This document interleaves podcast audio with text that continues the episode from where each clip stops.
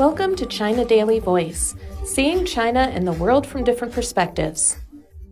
The nation was in a deep sorrow on Monday as it said a final farewell to Jiang Zemin, with top leaders, family members, and thousands of people paying tribute in Beijing to the former Chinese leader who passed away in Shanghai on Wednesday at the age of 96.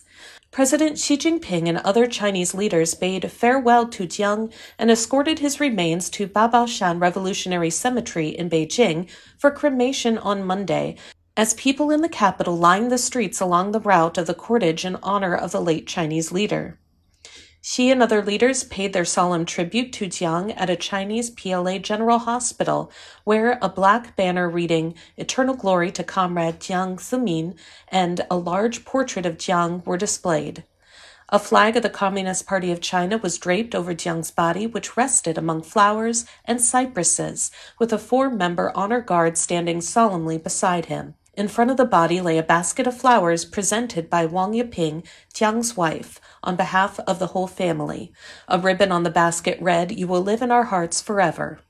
Flower baskets presented by Xi and other senior leaders, the CPC Central Committee, the Standing Committee of the National People's Congress, the State Council, the National Committee of the Chinese People's Political Consultative Conference, the Central Military Commission, non CPC political parties, mass organizations, and people from all walks of life in Beijing were also displayed in the room. Wearing black armbands and with white flowers pinned to their chests, Xi, Li Keqiang, Li Zhanshu, Wang Yang, Li Qiang, Zhao Leji, Wang Huning, Han Zheng, Cai Qi, Ding Xuexiang, Li Xi, Wang Qishan, and former Chinese leader Hu Jintao stood in silent tribute and bowed three times in front of Jiang's body to pay their respects and honor the memory of the late Chinese leader.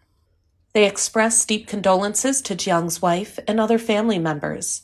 At 10:15 a.m., Jiang's casket was carried out to a hearse by an honor guard of 8, accompanied by Xi and other senior leaders. The hearse, escorted by the leaders, members of the office of Comrade Jiang Zemin's funeral committee and Jiang's family, then proceeded to Babaoshan Revolutionary Cemetery. As it made its slow, somber journey, it passed through streets lined with crowds of people from all walks of life in deep grief as they stood in silence in honor of the late leader.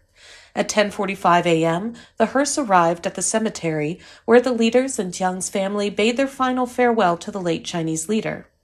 Xi and other Chinese leaders had either visited Jiang when he was in the hospital or offered their condolences to his family after he passed away.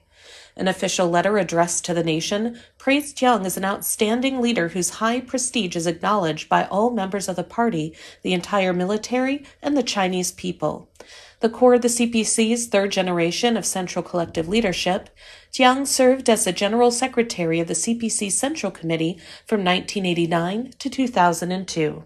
That's all for today. This is Stephanie, and for more news and analysis, buy the paper. Until next time.